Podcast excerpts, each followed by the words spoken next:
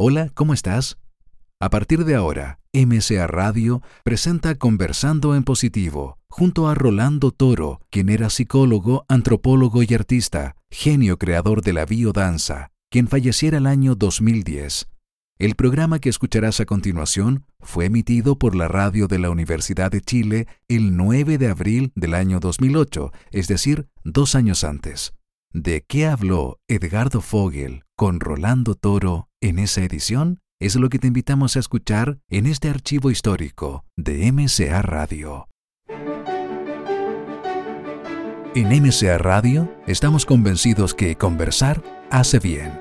Y si lo hacemos de forma positiva, entonces es mucho mejor. A partir de ahora, Edgardo Fogel te invita a una amena y profunda charla. Esto es Conversando en Positivo. Un momento de luz para compartir experiencias de vida por MCA Radio. Resonando con el alma. Muy buenas tardes y bienvenidos a Conversando en Positivo. Nos acompañan Edgardo Fogel y Daniela Ferreira. Buenas tardes, Eddie. Hola, ¿cómo estás, Danita? Muy bien, muy bien, muy contenta. Sí, pues bueno, quiero saludar primero que nada a todas las amigas y amigos de Conversando en Positivo. Eh, quiero agradecer a todos nuevamente por la excelente acogida que ha tenido el programa, por, eh, por los mails que nos han llegado, por los mensajes, por las redes que ya se están generando.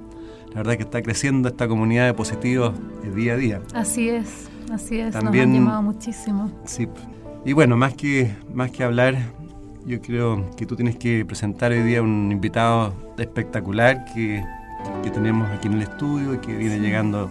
Les tenemos como todas las semanas un interesante tema. Bueno, les presento de inmediato al invitado de hoy, don Rolando Toro, creador del Sistema Mundial Biodanza. Y buenas, buenas tardes. tardes. ¿Cómo está? Bien, gracias. Estamos encantados de tenerlo acá. Es todo un honor para nosotros. Yo, yo estoy entusiasmado con la propuesta de ustedes. En un mundo un poco depresivo, pensar en positivo es una terapia. Esa es la idea, querer cortar con los, con los esquemas, estos esquemas tradicionales que nos están poco a poco eh, matando, digámoslo. Pero bueno, don Rolando, voy a presentarlo ahora para que nuestros auditores lo conozcan, para quienes no lo conocen. Don Rolando Mario Toro Araneda nació en Concepción. Se formó como profesor de enseñanza básica en la Escuela Normal José Abelardo Núñez. En 1964 egresó de la Escuela de Psicología del Instituto Pedagógico de la Universidad de Chile. Ha estado a cargo de la Cátedra de Psicología del Arte y de la Expresión en el Instituto de Estética de la Universidad Católica. Es además antropólogo y como docente del Centro de Antropología Médica en la Escuela de Medicina de la Universidad de Chile, realizó investigaciones sobre la expresión del inconsciente y sobre los estados de expansión de la conciencia. Fue nombrado profesor emérito de la Universidad Abierta Interamericana de Buenos Aires, Argentina. Entre 1968 y 1973 inició sus experiencias con biodanza, llamada en sus inicios psicodanza. Aplicó este sistema en el Hospital Psiquiátrico de Santiago y en el Instituto de Estética de la Universidad Católica de Chile. Ha vivido en Chile, Argentina, Brasil e Italia.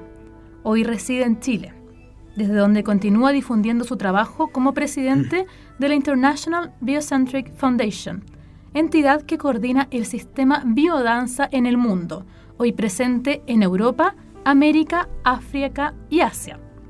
Rolando Toro es además poeta y pintor. Ha publicado varios libros de poesía y de psicoterapia. Buenas tardes, Rolando. Buenas tardes. Bienvenido. Gracias. Sus inicios como profesor, don Rolando. Cuéntenos, ¿cómo fue eso?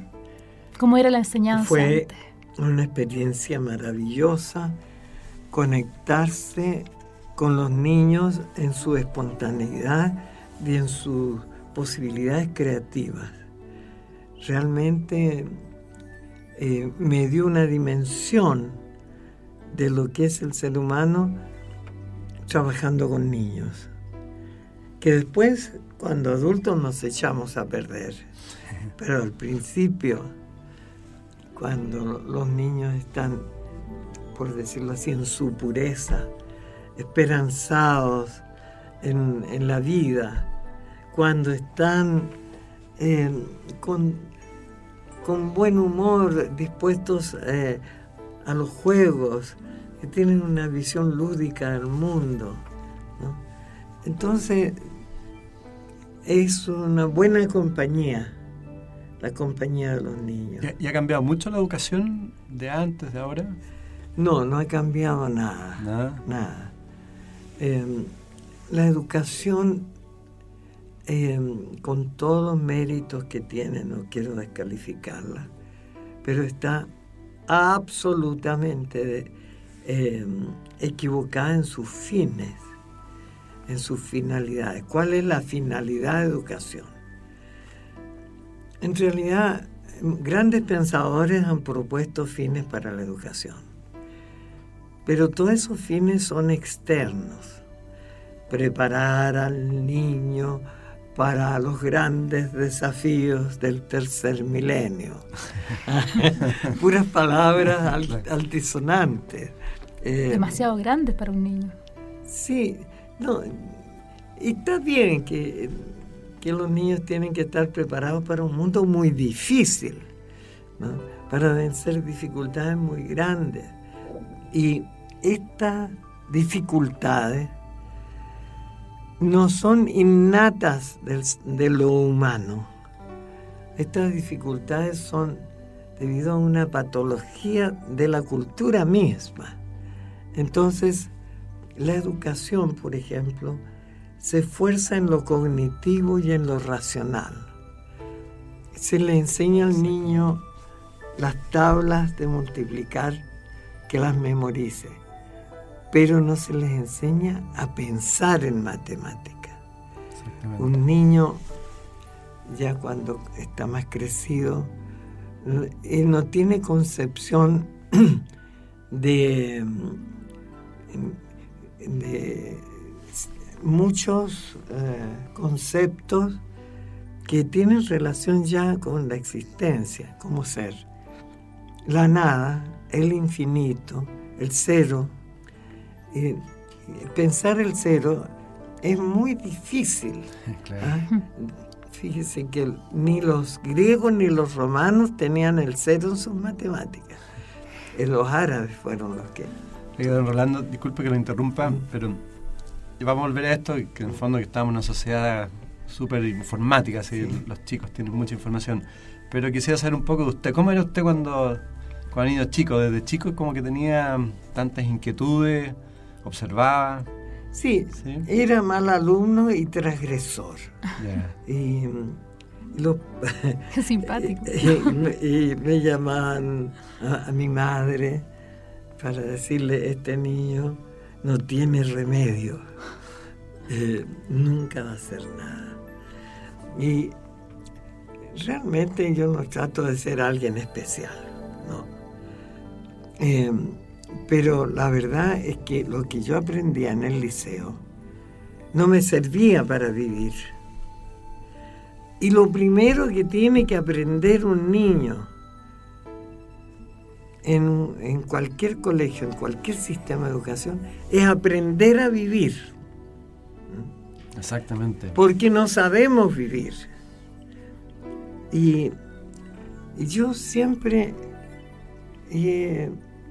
buscado un mundo donde mm, haya seguridad, eh, respeto por las personas, ternura. Siempre he buscado un mundo donde se pueda amar y ser amado. Un mundo en que la persona tenga la posibilidad de renacer frecuentemente. Mm, bueno. Aprender a vivir aprender a vivir en suma. Y finalmente yo encontré ese mundo. Ese mundo existe, pero para muy poca gente, ¿no? Porque todos están alienados en la voracidad del poder, del dinero, de superar la miseria económica pero la miseria afectiva es gravísima también. no solo la miseria económica. Exactamente. entonces, y en las escuelas no se enseñan relaciones humanas. Nada. Pero eso debería partir de los profesores, quizás las pedagogías también deberían empezar claro, a... Claro, que toda la concepción de la educación está, eh, maleada por los valores patológicos del sistema. De un racionalismo implacable. Mm. Tú ves que el racionalismo, eh, la inteligencia brillante, eh, frecuentemente no está conectada con la ética. Los más grandes sabios del mundo traicionaron la vida y crearon la bomba atómica y en un instante mataron miles y miles de personas, niños, familias enteras. ¿de qué sirve la inteligencia, la razón? Exactamente. Eh, si, si va a ser utilizada para la muerte. Exactamente. Usted fue profesor durante muchos años. 16 años. ¿Y cómo llegó a la psicología? Bueno, em, la verdad es que me interesaba mucho em, examinar la mente humana, cómo funcionaba porque yo mismo estaba en, en una paradoja, estaba viviendo una paradoja. Sentía que el mundo era un paraíso, que era de una belleza extraordinaria en, la naturaleza, en el arte. Pero al mismo tiempo tenía desesperación yo porque estaban lanzando bombas atómicas. Usted estuvo en la Segunda Guerra Mundial. Claro, en pleno. En pleno, claro. Sí. En Nagasaki e Hiroshima. Y eso le llegó fuerte. yo he sufrido mucho con eso. Que la gente dice, bueno, tiraron las bombas atómicas y mataron mucha gente. Pero las personas no tienen eh, intensidad semántica para entrar Ah. en, el acto mismo, en pensar una niña jugando con su muñeca y que es pulverizada en un instante, en pensar en una madre que tiene, está dando su pecho a su bebé lleno de esperanza y desaparecen en segundos. En pensar en una novia que prepara su vestido para el día siguiente y muere la novia y el novio. Es decir, pensar en los infinitos dolores, en, la imposibilidad de vivir la vida con plenitud, con amor. Y esto debido a guerras estúpidas. La guerra es siempre una enfermedad mental eh, entonces, yo, yo no quisiera eh, ensombrecer un poco el programa. No, eh, ¿Y cómo llegó después? Después llegó a la antropología también. Sí. ¿Y por qué razón? Bueno, la antropología es el estudio del hombre. Correcto. Y la nueva antropología ya no puede ser simplemente estudios de conjuntos raciales o cosas así. Tienen que estar relacionadas con la biología, con la política, con la economía, con las artes. ¿no? La nueva antropología es, entró en la complejidad. La teoría de la complejidad explica por qué un conocimiento no tiene consistencia si no está relacionado con la totalidad. Correcto. Por esa razón ahí, ahí integró todo ya. Entonces, claro, pero principalmente yo no soy un antropólogo Activo, cultural, soy un antropólogo médico, o sea, estudio la relación entre el médico y el paciente, entre la enfermedad y los modos de sentirse enfermo. Es decir, una exploración antropológica de, la medicina en, su funcionamiento cotidiano. El, ¿Qué espera el enfermo eh, de, del médico cuando lo va a consultar? Mm. ¿Qué dice el médico de su enfermedad? ¿Qué le receta? Se toman los remedios después. ¿Cuál fue el efecto de los remedios? Eh, tenía dinero para comprar los remedios, etc. Eh, toda esa novela dramática mm. que existe en, los procesos de curación. hay otro tema interesante que un poco lo que habla de la educación es con la medicina, que también ha ido cambiando. Hoy día ya la medicina también está incorporada casi en el sistema, prácticamente no, no, prevé nada. No, la, la, medicina en este momento es para los ricos. Mm. Em, el desamparo que tiene la gente marginada, discriminada, los pobres, es em, grotesco. Es decir, no existe la menor conciencia de que una persona está enferma y quiere remedio, quiere vivir, quiere mejorarse, quiere cuidar a sus hijos, quiere trabajar.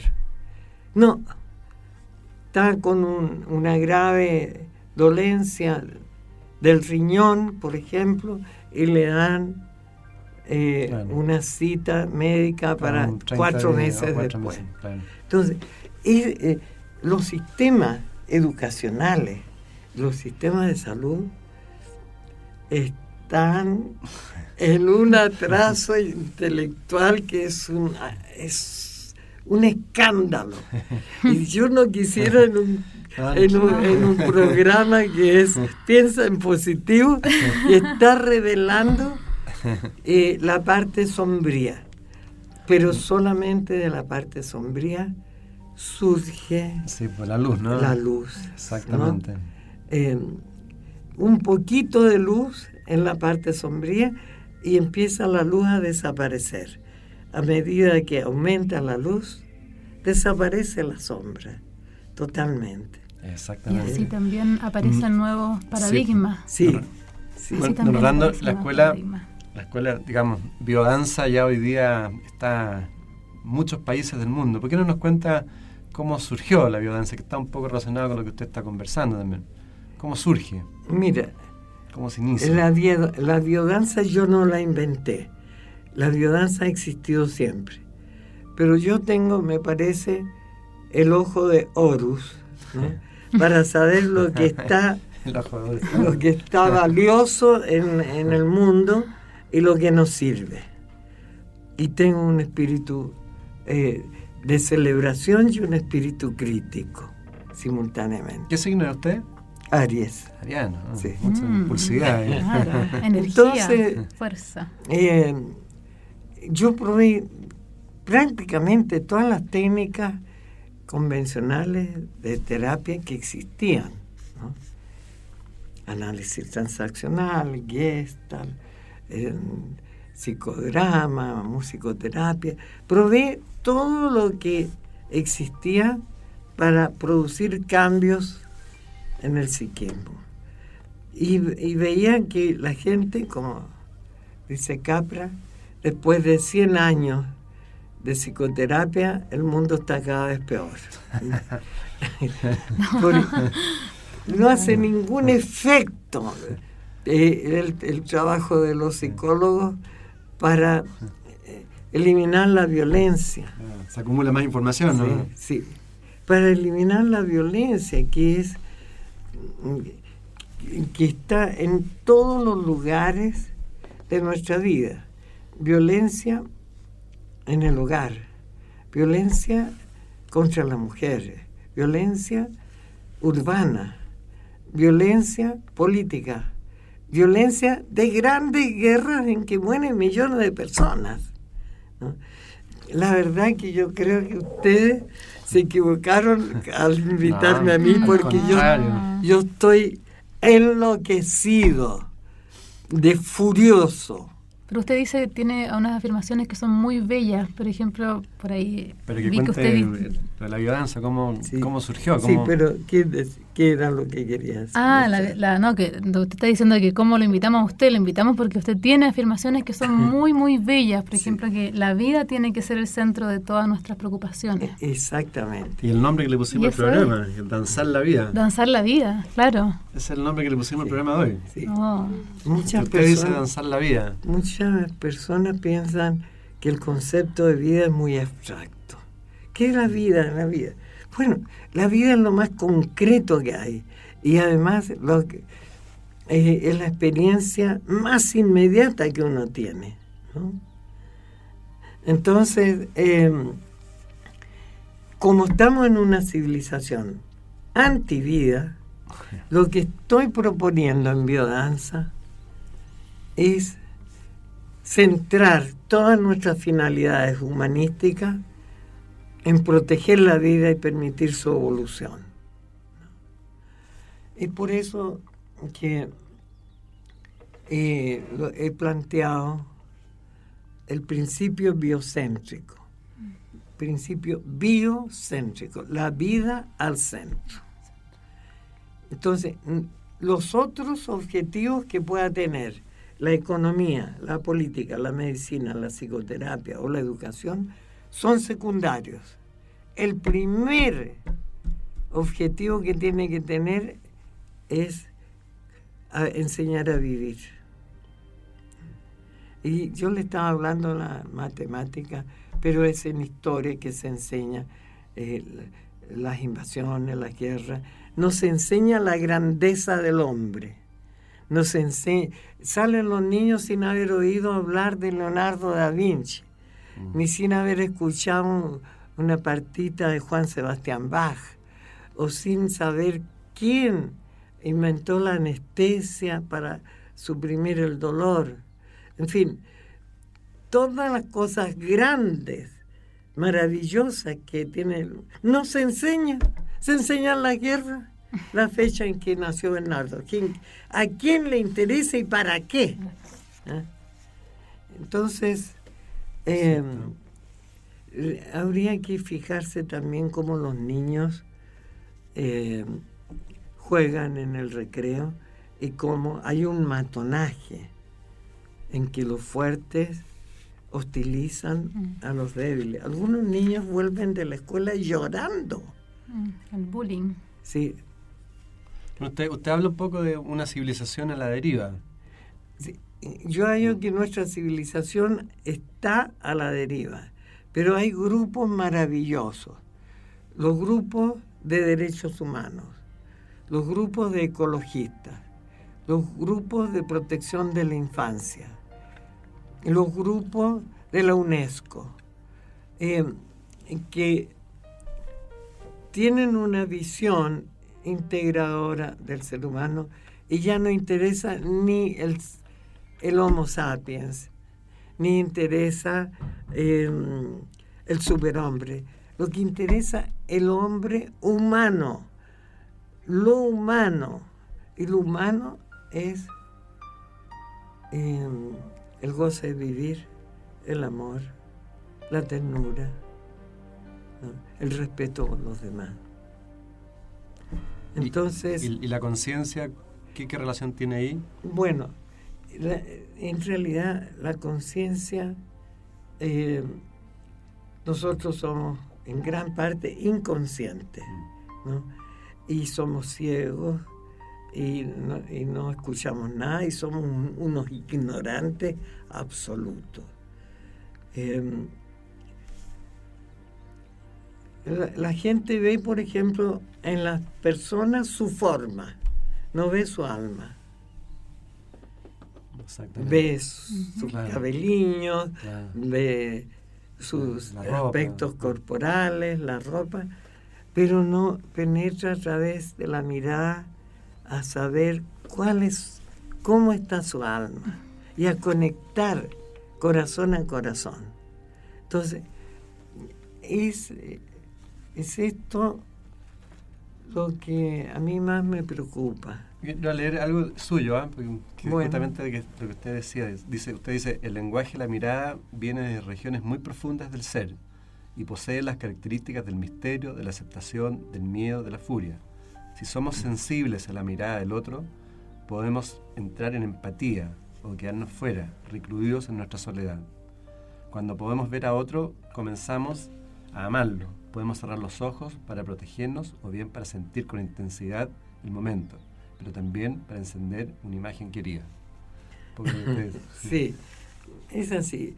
Eh, nos vemos porque vemos exterioridades. No escuchamos porque estamos pensando en nuestro, en nuestro propio mm, interés y mensaje. Eh, no conectamos, no tenemos vínculo, un vínculo energético entre nosotros los humanos.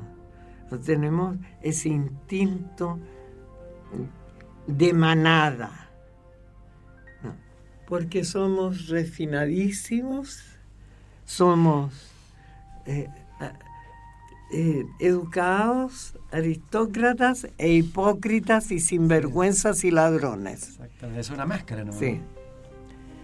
Entonces eso es lo que sucede. ¿Mm?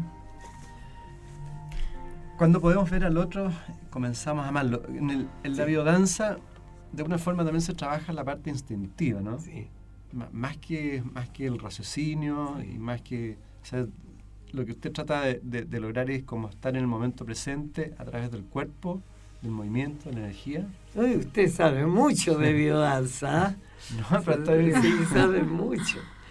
Mira, la conciencia común, el darse cuenta de las cosas, tiene mucho prestigio.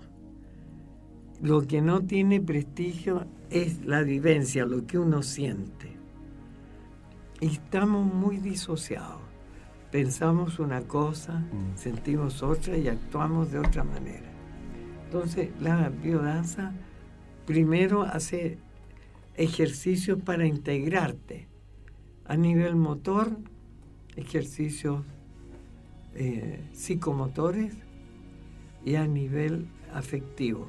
Es, decir, que tus movimientos tengan una inyección de ternura y no de violencia.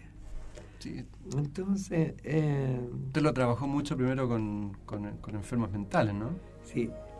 Qué interesante esa experiencia. Sí, eh, yo pienso que como todo, ustedes ya van a creer que soy pesimista, soy de un optimismo extremo, porque quiero cambiar el switch mental de la humanidad, no solo de Chile.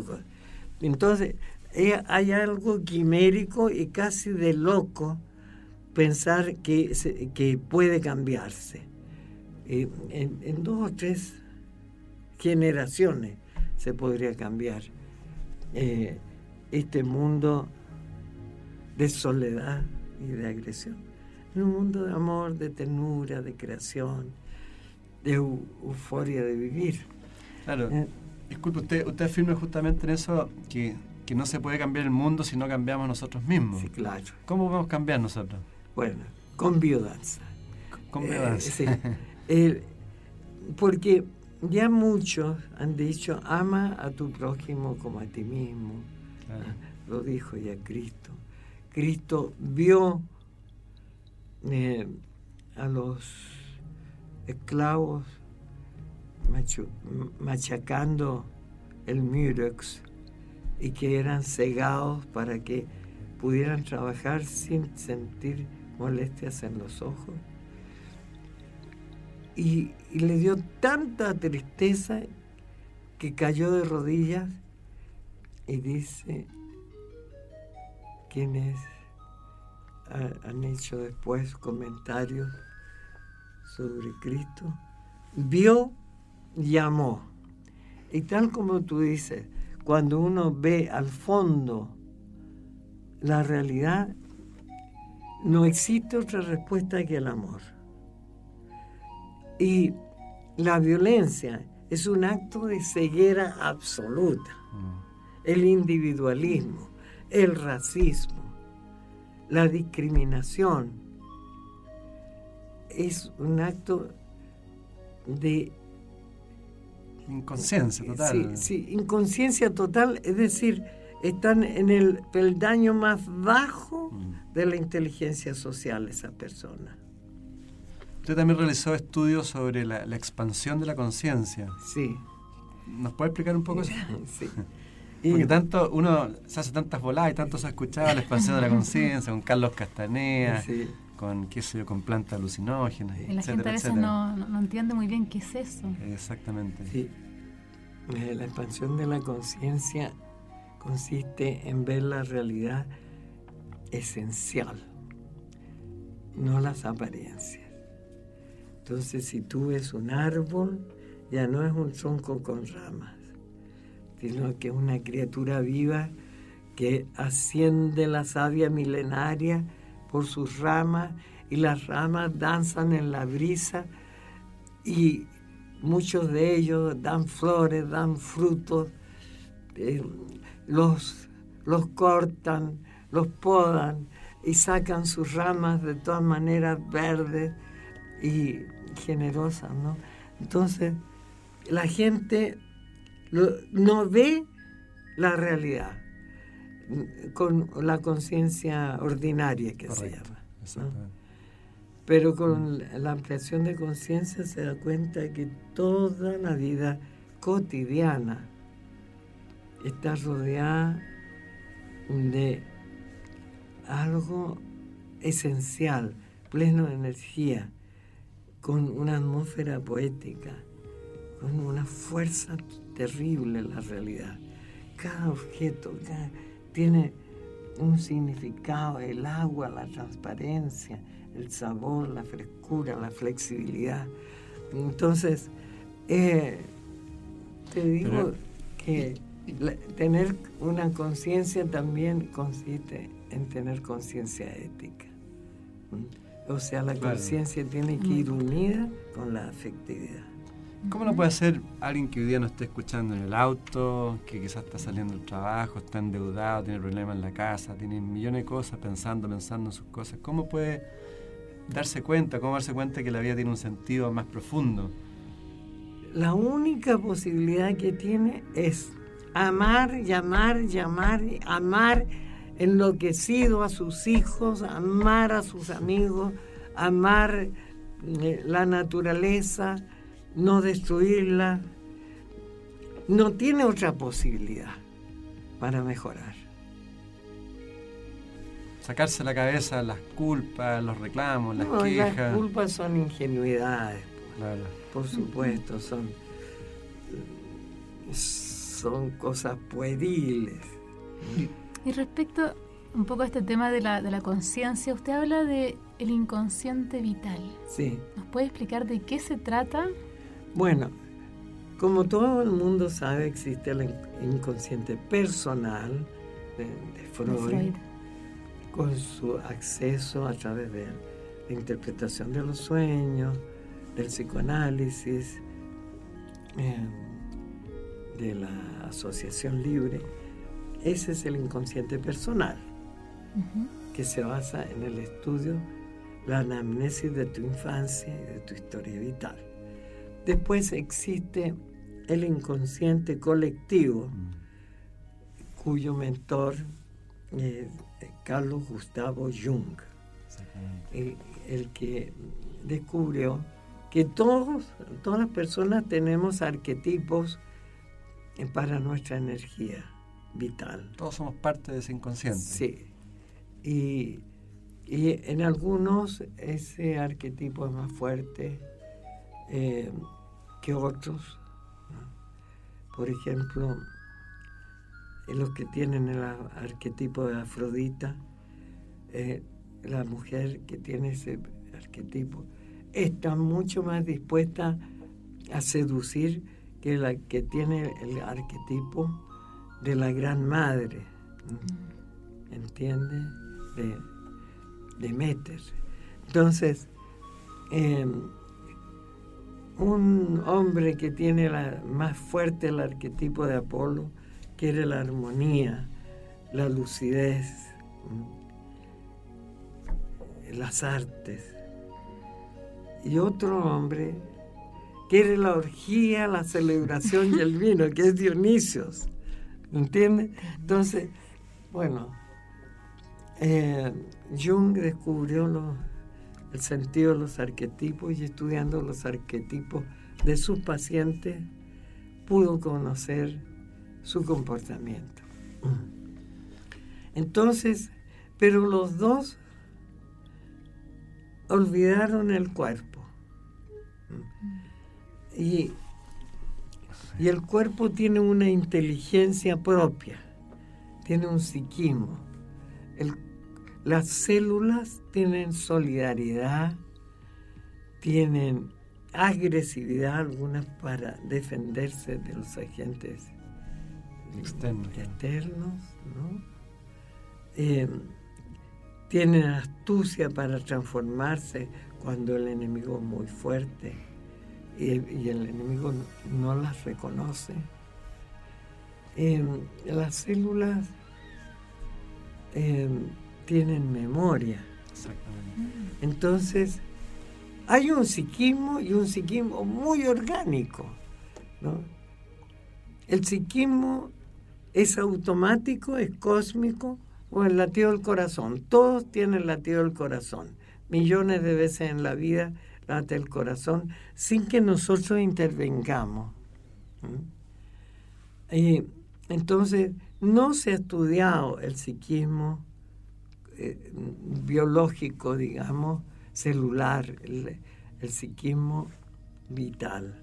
De poco ahora está saliendo un poco, justamente en estas películas, se está hablando ahora ya un poco de la relación eh, de las células, de, los mensajes que uno le da a los pensamientos, si le da un pensamiento negativo, de ahí de alguna forma se van produciendo después las enfermedades. Sí, ¿Mm? efectivamente. Entonces, el acceso para el inconsciente vital es el estudio del humor, de la depresión o la euforia, o los estados intermedios. ¿no? Eh, el, las respuestas endotímicas que se llaman. Y em, la terapia para un inconsciente vital enfermo, un depresivo, que las células no quieren vivir en el depresivo endógeno. Em, descubrí que ejercicios de contacto, ejercicios de danza con arcilla en el cuerpo. ¿Con arcilla? Sí. Ejercicios de danza acuática, que la, Claudette es especialista en biodanza acuática. Eh, los ejercicios, sobre todo de encuentro humano, empiezan a, a conjurarse para establecer la unidad orgánica.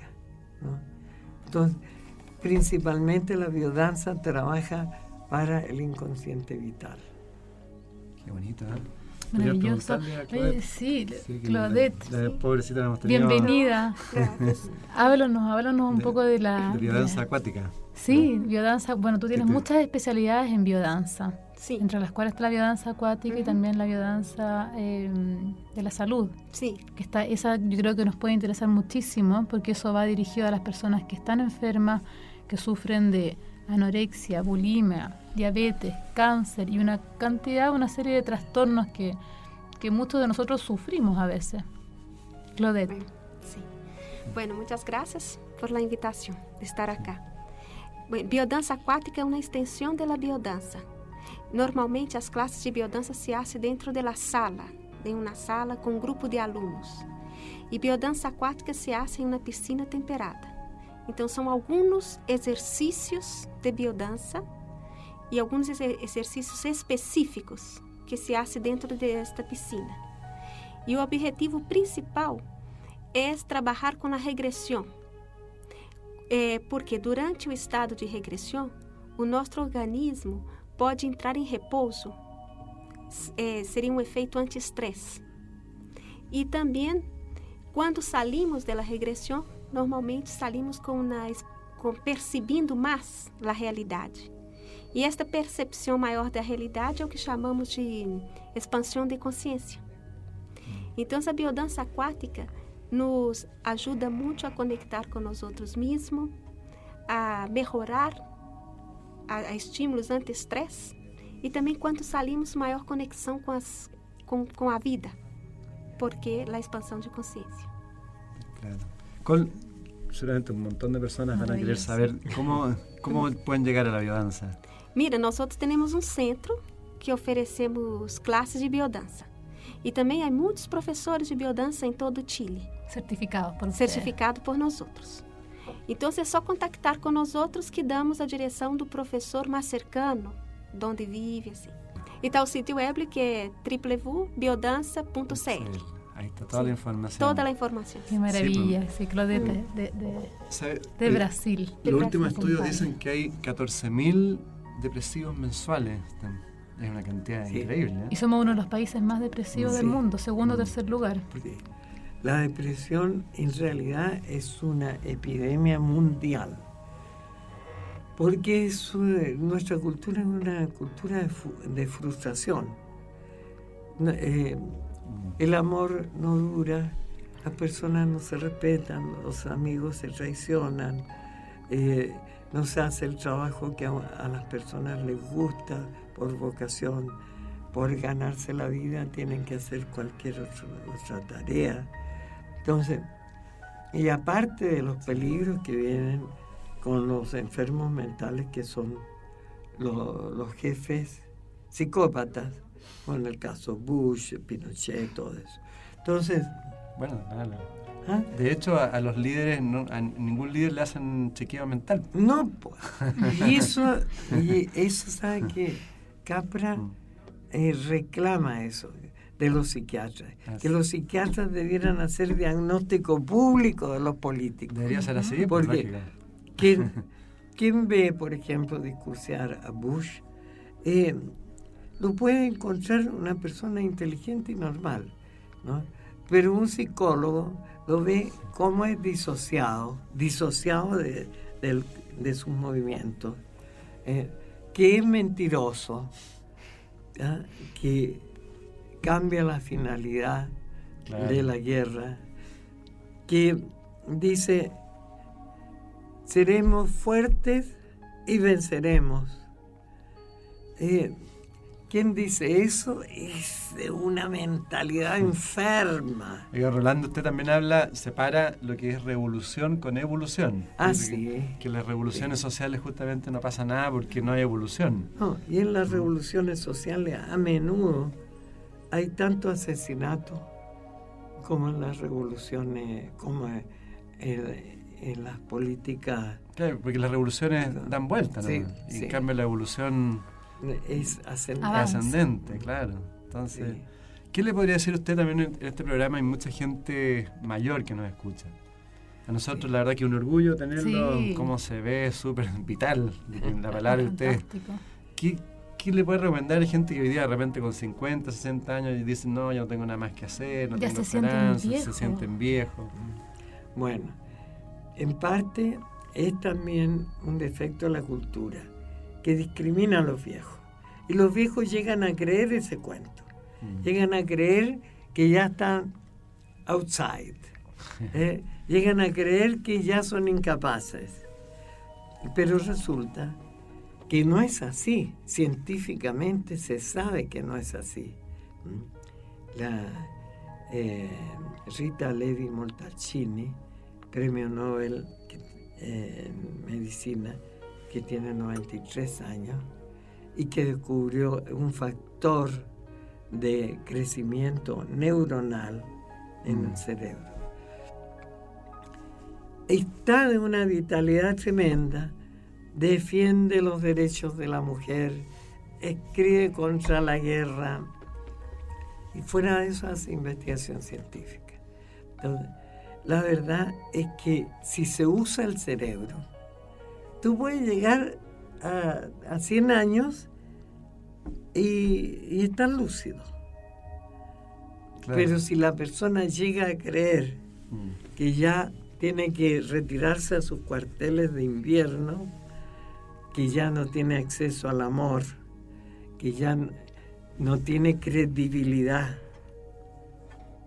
social, porque es descalificado. La gente descalifica a los viejos. Y resulta que los viejos que mantienen su lucidez tienen una percepción de una profundidad tremenda. Ven debajo del agua. ¿ah? La sabiduría de los años. ¿Ustedes cuánto tiempo llevan juntos? Bueno, de matrimonio llevamos 17 años y medio. 17 años y medio. Pero que nos conocemos tem 21 años. Tienen una hija, ¿no? 21 años. Sí, tenemos una hija que va a cumplir 14 años. ¿Y qué puedes hablar tú del amor? Usaría la palabra de eh, Vinícius de Moraes. O amor eterno mientras dura. Práctica. Sí. ¿Ah? ¿Y de la felicidad? A ¿Qué nos puedes decir de la felicidad? Cada uno busca a sua felicidade. A felicidade é responsabilidade de cada um. Es una Y- responsabilidad. Sim. E é, e é possível. É possível. Basta estar conectado com nós outros mesmos. Eso es lo importante, sí. Sí. Bellísimo. Pucha, don Rolando, consejo, de- ya que estamos terminando, ¿no? Sí, está quedando estamos- poco. está quedando Para los jóvenes, ¿qué les puede decir para tirarlos para arriba? Darle, como estamos aquí, en positivo. A los jóvenes les tengo que decir que no tengan miedo de amar, que hagan biodanza. Y yo no tengo otro mensaje que el mensaje del vínculo humano sincero y puro. El- el, eh, la relación cara a cara, mirando los ojos de la persona y conversando las almas. Y los jóvenes pueden hacer eso, pero muchos ocultan la mirada, ¿no? Eh, conversan mirando para otros lados. Mm. Pero eh, que hagan biodanza. Yo no he encontrado otra solución mejor que la biodanza. Y si encontrara una, abandonaría la biodanza. ¿Entiende? No, yo ando siempre en busca de ese mundo en que se pueda renacer. Eh, un mundo, en este mundo falta ternura, falta una ternura esencial. A mí las personas me producen ternura a 100 metros, ¿no? Entonces, y la gente vive en conflictos pequeñitos, odiándose. Es una vergüenza. Nos ahogamos en vasos de agua. Sí, no, Muchas no, veces. es verdad. Sí. Hay mucha obesidad. Oye, pero ¿por qué no le preguntas acerca de la, bueno, de que las vivencias en biodanza están orientadas para estimular diferentes potenciales, entre los cuales, que a los jóvenes y a todo el mundo yo creo que les puede interesar, está la sexualidad. Ah, bueno, usted Y habla mucho de la sexualidad de- también. Sí, muchísimo.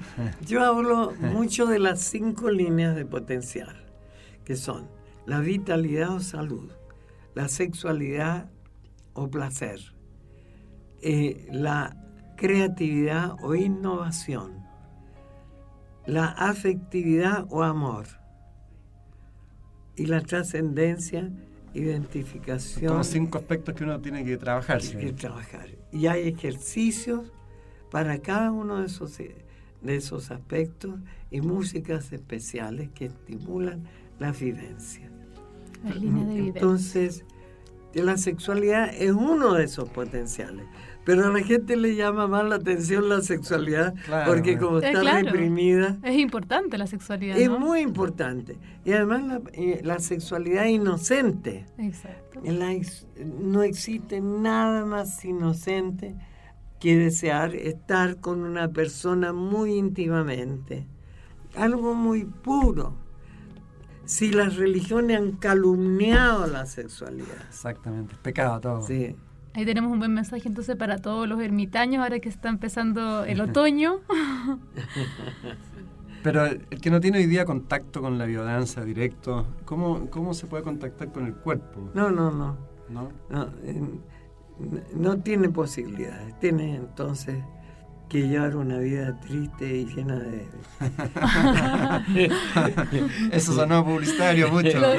Claudette, cuando la gente llega al, centro, ¿qué, te preguntan? ¿Qué busca la gente que llega al centro Biodanza de Rolando Toro? Normalmente busca estar mejor en la vida, ¿no? Eh, más felicidad, más... Esto, siempre está buscando cosas positivas para ellas mismas, para crecer más. Y bueno, los conflictos son inúmeros, cada uno presenta una. ¿Y tú qué le respondes? ¿Qué, qué, qué respuesta le das cuando llegan allá en esta búsqueda? Que, que tem que, bueno, tem que continuar buscando hasta encontrar. Y que a biodanza es una de las posibilidades. Entonces, ¿qué hace y se encuentra? eh, Claudette es muy cautelosa y haya que biodanza es una de las posibilidades. Yo pienso que no existe otra posibilidad. El vendedor, ¿eh? Él es un creador, él ah, creador absoluto. absoluto, sí. Sí, pero, pero yo creo que lo más importante lo que usted ha dicho, que en el fondo uno tiene que darle más sentido a la vida. Pero claro, es cierto? porque la vida tiene sentido en sí mismo. Claro.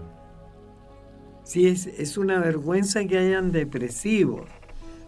Bastaría mirar una florcita en medio del pasto y que desaparezca la depresión, porque está llena de sentido la vida en sí misma. Exactamente. Mm. Tomar un poquito más distancia de los problemas, de las situaciones. los problemas generalmente son, son eh, inventados, son problemas pueriles.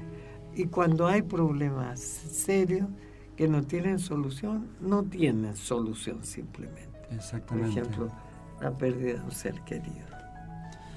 Para terminar, ¿qué le podrías decir un mensaje positivo a las mujeres?